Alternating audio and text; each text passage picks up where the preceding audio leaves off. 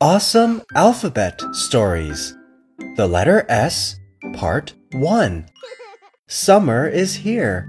Mr. Spider takes his son to the beach. The ocean is beautiful. Mr. Spider wants to swim with his son.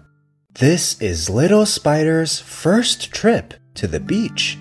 He doesn't want to go into the water. He is afraid to dirty his socks. Luckily, Sister Snail can play with him on the beach. Spider, swim, socks, snail.